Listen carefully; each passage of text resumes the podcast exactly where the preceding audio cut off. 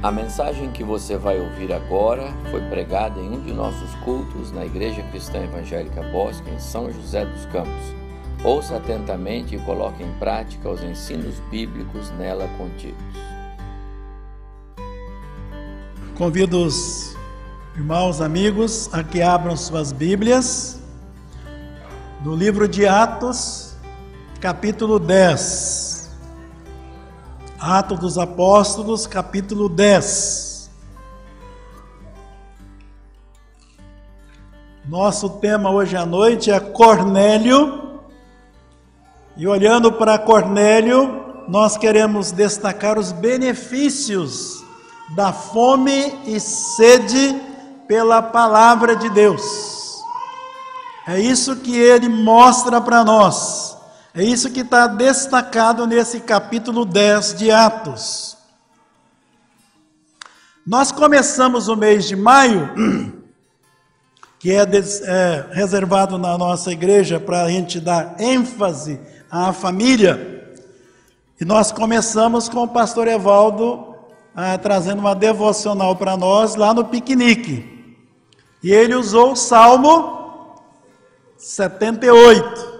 Então, esse é o salmo base para nós ao longo desse mês.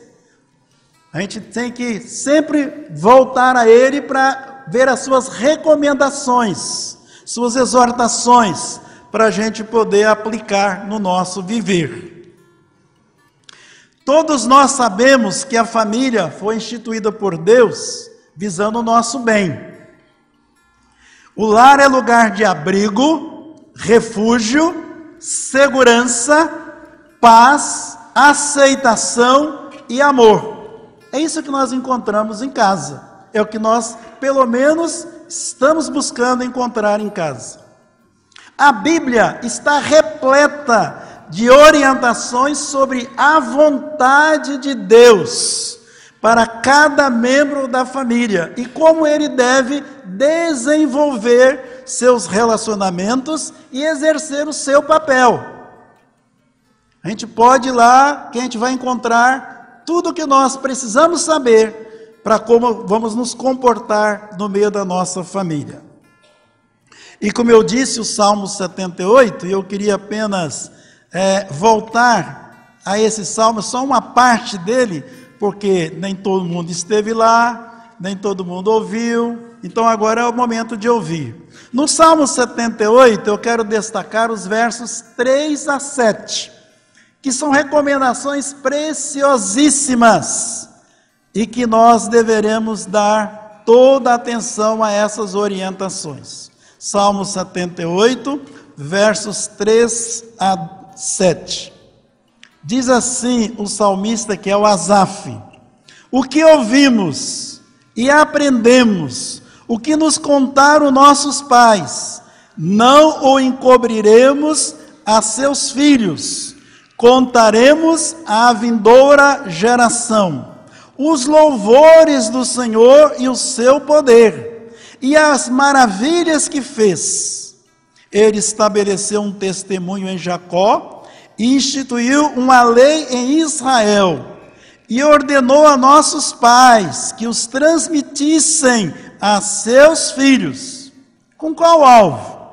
A fim de que a nova geração os conhecesse. Filhos que ainda hão de nascer, se levantassem e, por sua vez, os referissem aos seus descendentes, para que pusessem em Deus a sua confiança e não se esquecessem dos feitos de Deus, mas lhes observassem os mandamentos. Que texto precioso, lindo, maravilhoso. O ideal é que todos os dias a gente revisite esse salmo e a gente comece a ver e a se lembrar como foi o agir de Deus no meio desse povo durante toda a sua caminhada. Deus se revelando, se mostrando para esse povo. Então, o nosso dever é não só de conhecer, mas também de transmitir aquilo que recebemos do Senhor. Na mensagem de hoje, vamos notar como a seriedade de um pai de família no seu relacionamento com Deus resultou na sua salvação de toda a sua casa, seus familiares e amigos. Que bênção extraordinária que Cornélio foi porta-voz, né? Foi portador. Vamos aprender que não basta conhecer a palavra, é essencial praticar essa palavra. Eu quero ler o verso 1. Diz que morava em Cesareia um homem de nome Cornélio, centurião da corte chamada italiana. Cornélio era então um centurião romano. E ele estava destacado ali na Palestina e morava ali em Cesareia. No verso 2, vai falar a respeito desse homem, vai qualificar esse homem. E ele diz assim: ele era piedoso e temente a Deus com toda a sua casa, e que fazia esmolas ao povo e de contínuo orava a Deus. Então ele era temente a Deus. E diz que não só ele, toda a sua casa. Ele gozava da simpatia dos judeus. Esse homem observou claramente durante uma visão, cerca da hora nona do dia, que um anjo de Deus se aproximou dele e lhe disse: fez uma orientação para ele, deu um recado para ele. Pois esse homem, embora tivesse uma posição alta na sociedade, fosse o responsável pela segurança daquela localidade, diz que ele gozava da simpatia do povo de Deus. Quando os emissários dele chegam lá para conversar com Pedro, convencer Pedro para que Pedro pudesse acompanhá-los, eles falam muito bem desse homem. E falam desse homem por quê? Porque ele não só ele era um prosélito, espera alguém que não era judeu, mas que estava seguindo à risca o que a palavra de Deus dizia. Ele conheceu e aquilo tocou o seu coração. E ele então se deixou de ser dominado por essa palavra. E ele não apenas fez de conta, mas ele viveu esta palavra. Diz que ele temia o Senhor, ele dava esmola, ajudava as pessoas e ele também orava continuamente. É muito raro você ver pessoas com esse ah, nível de compromisso e de relacionamento com Deus. Então ele tinha hábito de orar nas horas regulares. O texto deixa claro que a sua piedade era comprovada pela sua forma de vida. Olhando para ele, você percebia que ele era realmente um homem de Deus. E ele tinha muita seriedade na busca desse Deus. Seu interesse em buscar a Deus era autêntico. Isso se comprova porque quando ele recebe o recado e quando ele manda as pessoas falar com Pedro, ele, por sua vez, ele procurou fazer com que, quando Pedro chegasse à sua casa, todos os seus estivessem ali. Não só os seus da casa própria, mas seus familiares. Ele saiu convidando.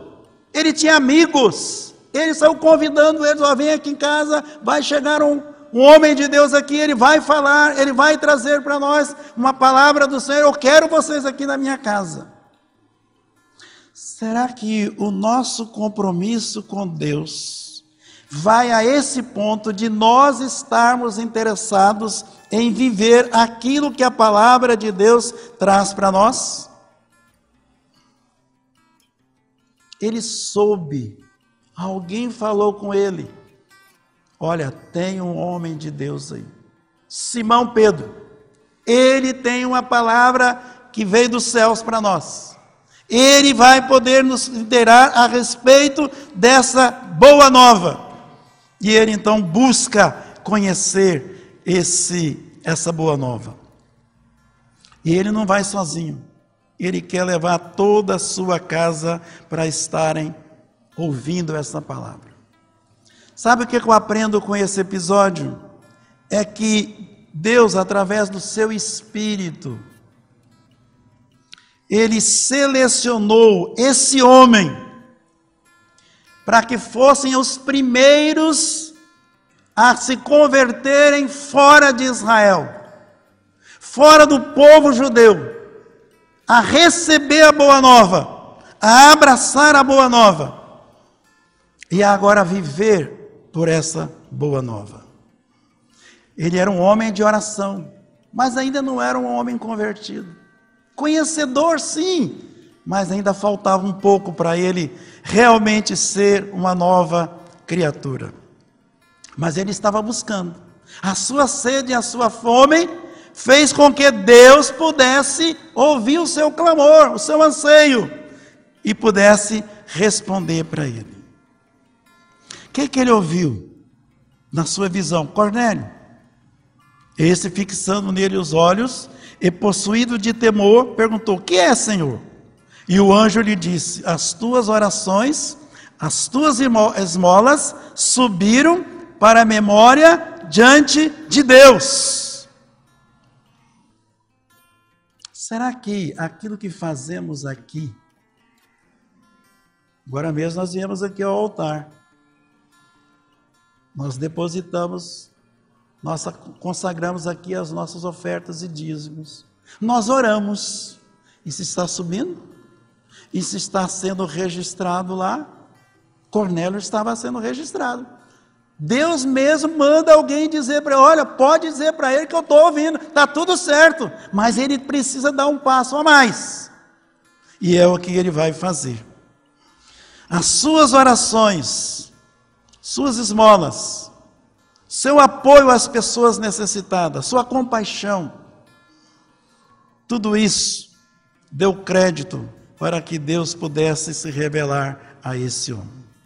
Quando ele recebe essa revelação aqui, diz que imediatamente ele põe-se, põe as pessoas para ir atrás, para ir buscar Simão Pedro, inclusive dizer onde ele estava, e ele então, esse pessoal vai no nome dele. Enquanto esse pessoal está caminhando para encontrar com Pedro, a partir do verso 9, nós vemos o seguinte: no dia seguinte, indo eles de caminho, estando já perto da cidade, subiu Pedro ao eirado, por volta da hora sexta, a fim de orar. Agora, Pedro é que está orando. Cornélio já fez a sua parte. Agora, quem é que tem que fazer a outra parte? É Deus. Deus vai na outra ponta agora de encontro a Pedro, porque Pedro não iria aceitar aquele convite tão simplesmente. Estando com fome, quis comer, mas enquanto lhe preparavam a comida, sobreveio-lhe um êxtase. Então viu o céu aberto e descendo um objeto, como se fosse um grande lençol o qual era baixado à terra pelas quatro pontas, contendo toda a sorte de quadrúpedes, répteis na terra e aves do céu. E ouviu-se uma voz que se dirigiu a ele: Levanta-te, Pedro, mata, come. Mas Pedro replicou: De modo nenhum, Senhor, porque jamais comi coisa alguma imunda. Aí aparece a segunda vez, vem a terceira vez, e nesse interim, chegam os emissários de Cornélio à casa de Pedro. E agora então, agora Pedro é indagado, agora que Pedro vai começar a encaixar as coisas, vai começar a entender o que está acontecendo, que aquela visão era algo de Deus para ele. Enquanto Pedro estava perplexo sobre qual seria o significado da visão, eis que os homens enviados da parte de Cornélio tendo perguntado pela casa de Simão, pararam junto à porta. E chamando, indagavam se estava ali hospedado Simão, por seu nome Pedro. Enquanto meditava Pedro acerca da visão, disse-lhe o Espírito: Estão aí dois homens que te procuram. Levanta-te, pois, desce e vai com eles, nada duvidando, porque eu os enviei. Então, Cornélio fez a sua parte e Deus fez a parte dele, dizendo para Pedro: Pedro, ó, é para você ir. É para você atender esse chamado de Cornélio.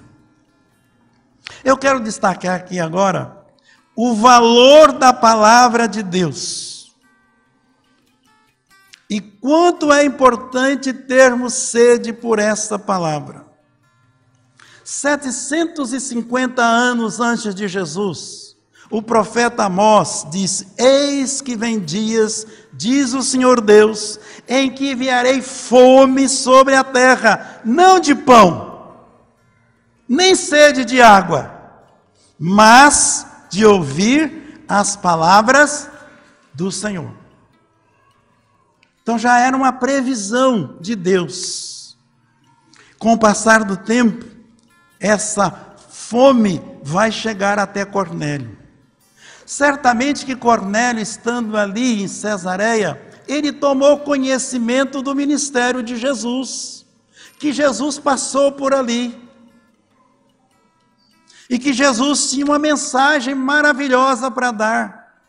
E as pessoas, quando ouviam a Jesus, elas podiam entender o recado de Jesus, essa boa nova, e elas eram transformadas pelo poder de Deus. E agora Jesus já não está aqui, mas ele deixou os seus discípulos. Pedro agora está, e Pedro agora é convocado para estar ali na casa de Cornélio. Verso 24: No dia imediato entrou em Cesareia. Cornélio estava esperando por eles. Isso é Pedro, né? Acompanhando aqueles homens, chegou lá. Tendo reunido seus parentes e amigos íntimos, estava lá na casa deles. Aconteceu que, indo Pedro a entrar, lhe saiu Cornélio ao encontro, e prostrando-se-lhe aos pés, o adorou. Mas Pedro levantou, dizendo: Ergue-te, que eu também sou homem. Falando com ele, entrou, encontrando muitos reunidos ali, a quem se dirigiu, dizendo: Vós bem sabeis que é proibido a um judeu a juntar-se ou mesmo aproximar-se a alguém de outra raça. Pedro tinha esse problema para resolver. Mas o próprio Pedro vai responder: Mas Deus me demonstrou que a nenhum homem considerasse comum ou imundo. Por isso, uma vez chamado, vim sem vacilar. Que coisa boa essa. Pedro não questionou a ordem de Deus, ainda que tivesse estranho para ele. Como é que eu posso, como judeu, chegar na casa do gentil? Como é que vai ser isso? Mas ele não vacilou. Diz que ele foi, sem demora. Pedro demonstrou plena disposição e prontidão para obedecer aquilo que Deus estava pedindo dele. Pedro foi corajoso em romper a barreira entre judeus e gentios. Ele venceu essa barreira. Qual foi? Ah, antes disso aqui, por isso, uma vez chamado, vim sem vacilar. Pergunto, pois, por que razão me mandasse chamar? Respondeu-lhe Cornélio: Faz hoje quatro. Aí vai repetir tudo aquilo que nós já sabemos, já falamos, que já foi dito lá atrás. Mas aí ele diz: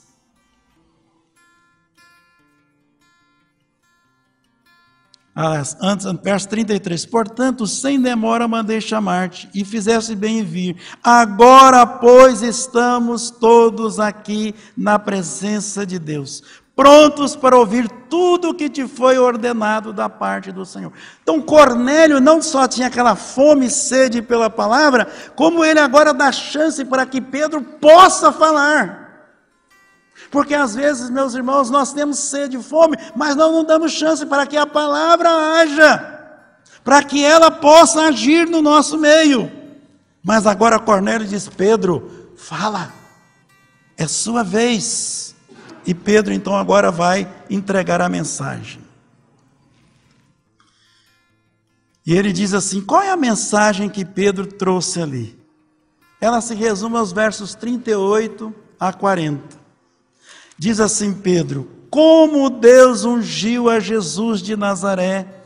Ungiu com quê? Com água? Não. Com óleo? Não. Com o Espírito Santo. Com o Espírito Santo. E com poder, o qual andou por toda parte fazendo bem, curando a todos os oprimidos do diabo porque Deus era com ele. E nós somos testemunhas de tudo que ele fez na terra dos judeus, em Jerusalém, ao qual também tiraram a vida, pendurando-o no madeiro. Essa é parte da mensagem. O auge está aqui no verso 40. A este ressuscitou Deus no terceiro dia e concedeu que fosse manifesto, não a todo o povo, mas às testemunhas que foram anteriormente escolhidas por Deus, isto é, a nós que comemos e bebemos com Ele, e depois que ressurgiu dentre os mortos. Então ele falou quem era Jesus, que Jesus era ungido de Deus. E Deus ungiu esse Jesus para que ele pudesse cumprir o, o papel como Messias, como aquele que era aguardado para trazer a boa nova ao povo. E esse Jesus, ele tinha um distintivo dos outros, porque ele tinha o poder do Espírito Santo com ele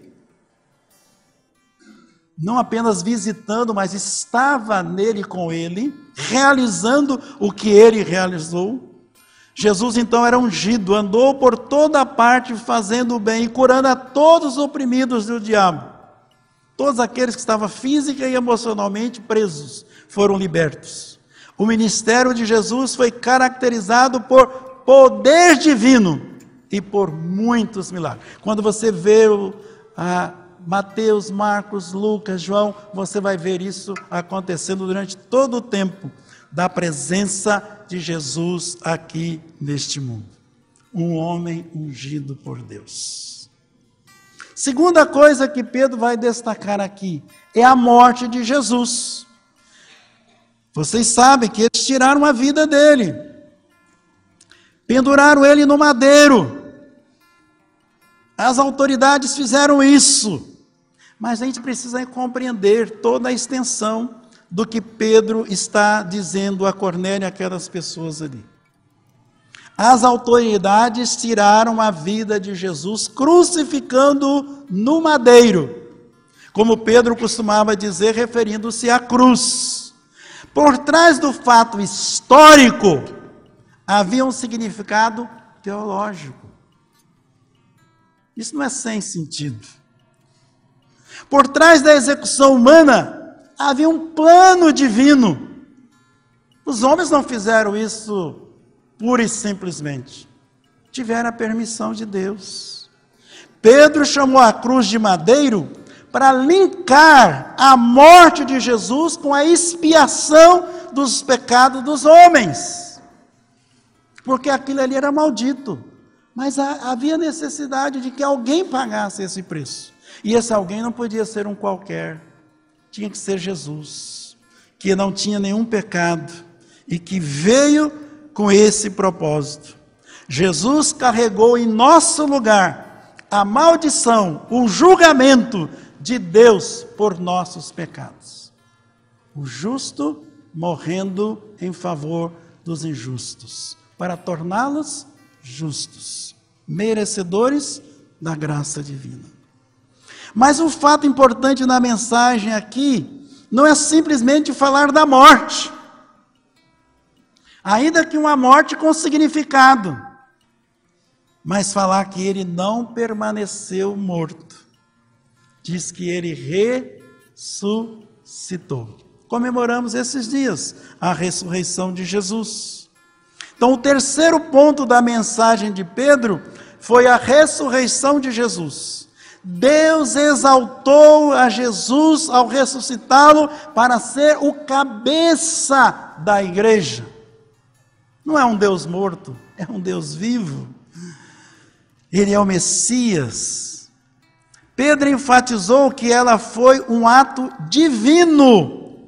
A esse ressuscitou Deus no terceiro dia e concedeu que fosse manifesto não a todo o povo, mas às testemunhas que foram anteriormente escolhidas por Deus, isto é, a nós que comemos e bebemos com Ele, depois que ressurgiu dentre os mortos. Então, Jesus, quando ressuscita, ele vai aparecer a algumas pessoas, e pessoas que, que Deus mesmo escolheu para que elas pudessem ver. Elas viram ele antes, viram ele morto, agora precisam vê-lo vivo. E é isso que Pedro está dizendo aqui, ó. Ele ressuscitou. Não qualquer dia, ao terceiro dia. E Pedro está dizendo: ó, esse não foi um, um, fato ocorrido fora do propósito de Deus, porque foi o próprio Deus quem fez. Foi ele que deu vida novamente para Jesus. Deus lhe devolveu a vida novamente. Esse contraste vai, durante vários, mais duas vezes vai aparecer nesse texto, ele falando sobre isso. Jesus veio, era ungido de Deus, andou fazendo bem para toda parte, mas os homens penduraram ele no madeiro, mas Deus o ressuscitou. Ele não ficou preso ao túmulo, mas ele voltou novamente a viver. E é interessante que Jesus vai aparecer para quem Deus quer que as pessoas vejam. Não era para todo mundo. Era para aqueles que Deus escolheu para serem testemunhas desse fato. A vida, a morte e a ressurreição de Jesus foram acontecimentos mais do que significativos eles também formam o evangelho pregado pelos apóstolos para o povo, cujo alcance começou ali, Jerusalém, Judéia, Samaria, mas que alcançaria o mundo inteiro. Seria finalmente universal aquilo que Jesus veio trazer a esse mundo. Dessa forma, os apóstolos deveriam proclamá-lo como o Senhor de todos. Verso 36 ele diz isso. Esta é a palavra que Deus enviou aos filhos de Israel, anunciando-lhes o evangelho da paz por meio de Jesus. Jesus Cristo, este é o Senhor de todos. Então é isso que eles tinham que proclamar. Não apenas como Senhor de todos, mas também como juiz de todos e como Senhor de todos aqueles que creem. Eles deveriam testificar que ele voltaria no dia do juízo, porque ele é quem foi constituído por Deus como juiz de vivos e de mortos. É o que diz o verso 42. E nos mandou pregar ao povo e testificar que ele é quem foi constituído por Deus juiz de vivos e de mortos. Então, o que Pedro está fazendo ali na casa de Cornélio é simplesmente trazer para eles essa boa nova, o evangelho da salvação. Será que hoje à noite aqui nós estamos também aqui porque temos fome e sede de ouvir o evangelho da salvação? Temos sede e fome de conhecer mais a respeito desse Jesus que deu a sua vida por nós?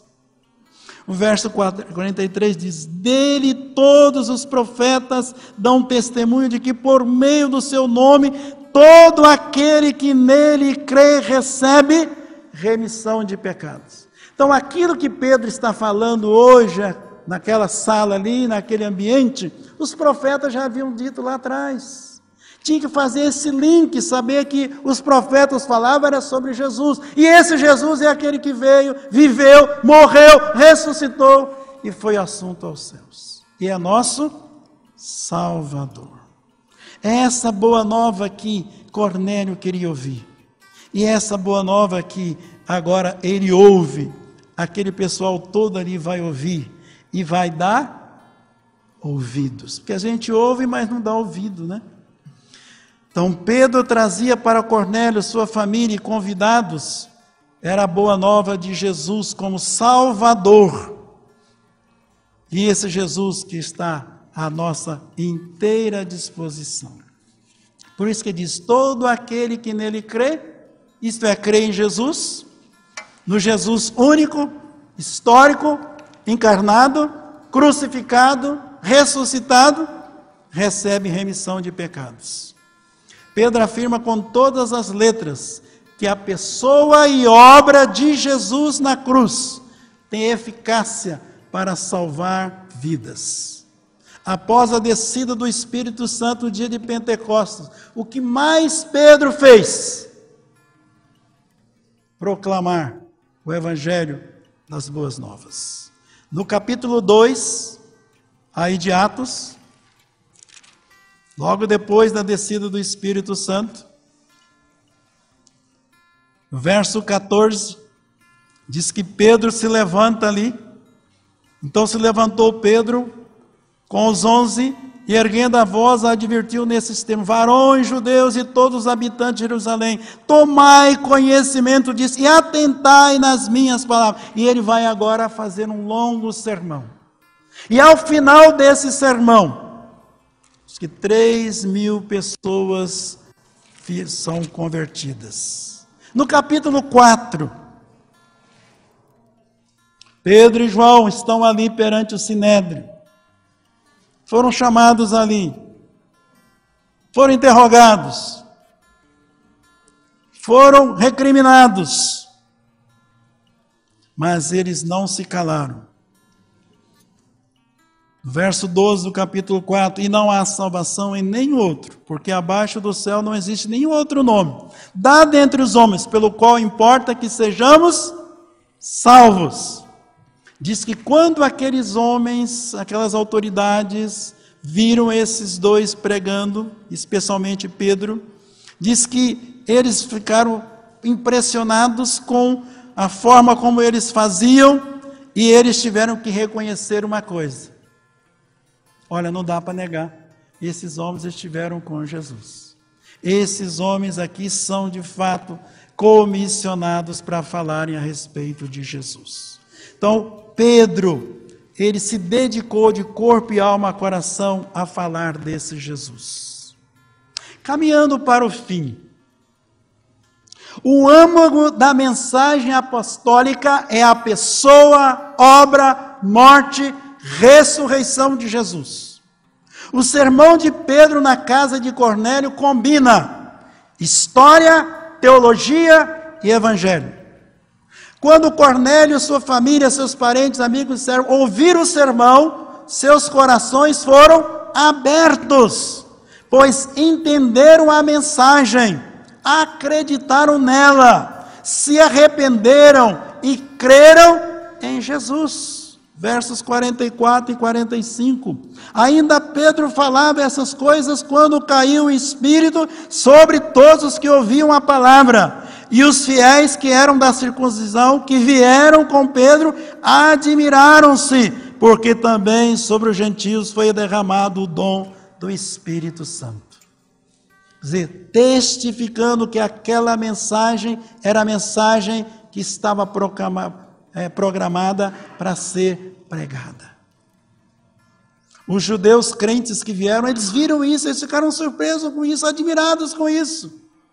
O fenômeno lá do dia de Pentecostes aconteceu agora dentro da casa de Cornélio. Não é extraordinário isso? E por que, que aconteceu? Por causa da sua fome e sede pela palavra de Deus. Meus irmãos, nós não temos ideia do que Deus pode fazer em nosso benefício, quando o nosso compromisso com Ele é real, verdadeiro, genuíno. O cristianismo, meus irmãos, nasceu em um lar com prática judaica. Cornélio não era mais praticável. Jamais poderá pagar a sua dívida de gratidão para com esse lar. Foi ali que aprendeu a majestade moral de Deus. Nesse lar aprendeu que religião e moralidade devem andar juntas, em união inseparável. Que coisa boa! Que, de repente, uma religião que era só para uma nação, o judaísmo, ele vai ceder agora para nascer o cristianismo, que não é para uma nação, é para todas as nações. Graças a Deus por isso. Verso 47. Porventura pode alguém recusar a água para que não sejam batizados esses que também, esses que assim como nós receberam o Espírito Santo? Foi a pergunta de Pedro, né? Se Deus havia aceitado esses gentios, como é que a igreja agora não pode aceitar, né? Se Deus havia batizado eles com o Espírito Santo, alguém poderia interpor? Alguém poderia dizer qualquer coisa em contrário? Vistos que os gentios receberam o Espírito Santo, como os judeus também o fizeram. Então nós temos que nos ceder, temos que nos render diante da evidência que Deus mostra. Verso 48 conclui: E ordenou que fossem batizados em o nome de Jesus Cristo. Então lhe pediram que permanecesse com eles por alguns dias. Então, Pedro chega, Pedro fala, Cornélio ouve, seus familiares ouvem, seus amigos ouvem e eles creem. Que fato importante esse. Deus mostrando o seu poder, a sua graça naquele lugar. Quando eu estava concluindo essa mensagem, eu comecei a pensar como é que Pedro se sentiu ali dentro daquela sala, dentro daquele ambiente ali, quando ele estava pregando. Eu creio que passou pela mente de Pedro o seguinte: ele começou a rememorar momentos preciosos dele com Deus. Quando termina a pesca maravilhosa, que Pedro está assim, sem entender muito, porque ele ficou a noite inteira pescando, não aconteceu nada. De repente Jesus fala: oh, Pedro, faz o seguinte, lança ali. Fala assim, oh, tudo bem, se eu está mandando, eu vou, mas não acredito que tenha nada, não, porque a noite toda não deu nada. E ele obedece. E Deus mostra o favor dele. E Deus manda muita, muito peixe ali para eles. Mas ele poderia ficar tão envolvido com aquela pesca maravilhosa que ele podia perder a visão. Aí Deus disse assim: Pedro, só para ver, tá? Porque eu vou fazer de você pescador de homens.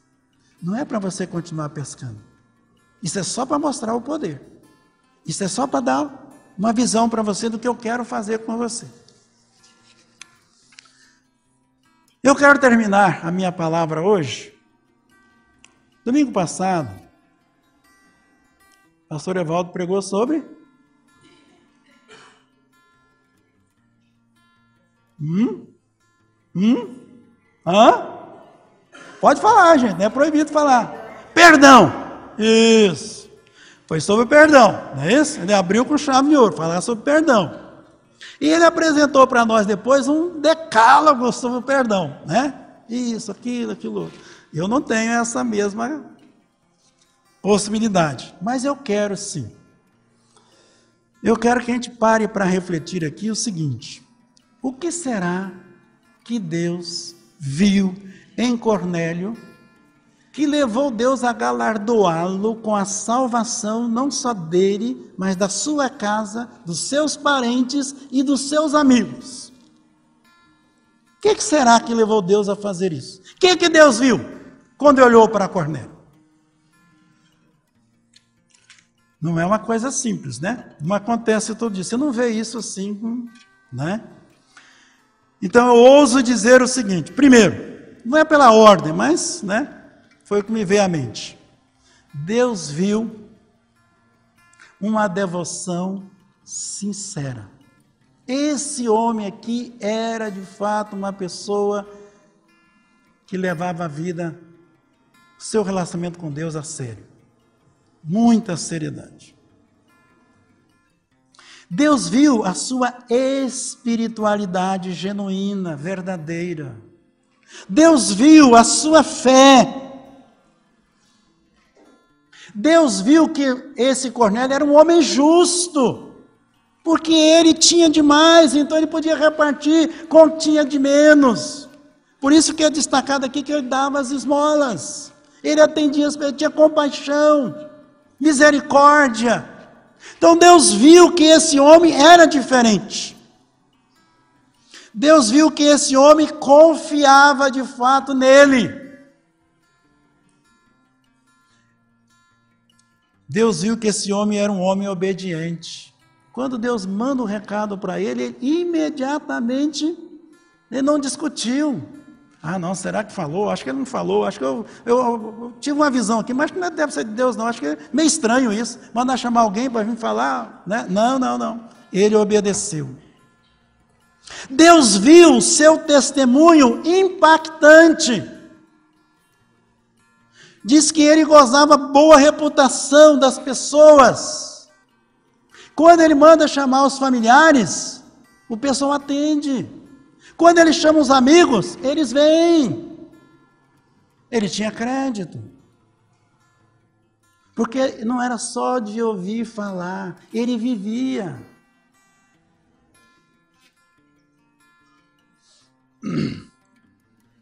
Deus viu, e aqui está claro para nós, que ele era um homem piedoso, temente a Deus, com toda a sua casa, que fazia esmolas ao povo e de contínuo orava a Deus. O temor do Senhor, diz que é o princípio da sabedoria. Ele tinha esse temor, embora não fosse um judeu. Mas ele conheceu e ele abraçou. Aí ah, eu quero isso para mim. Como Ruth, Moabita, quando conheceu o Senhor, ah, eu quero, não vou abrir mão desse Senhor.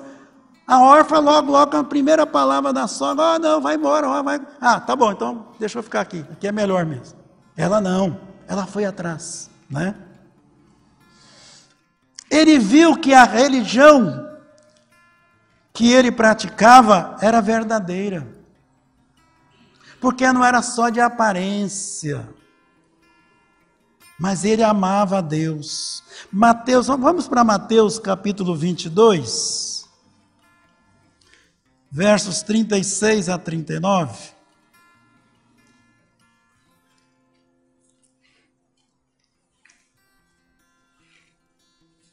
Diz que o intérprete da lei chega para Jesus e começa a questionar Jesus e pergunta para Jesus: qual é o grande mandamento da lei?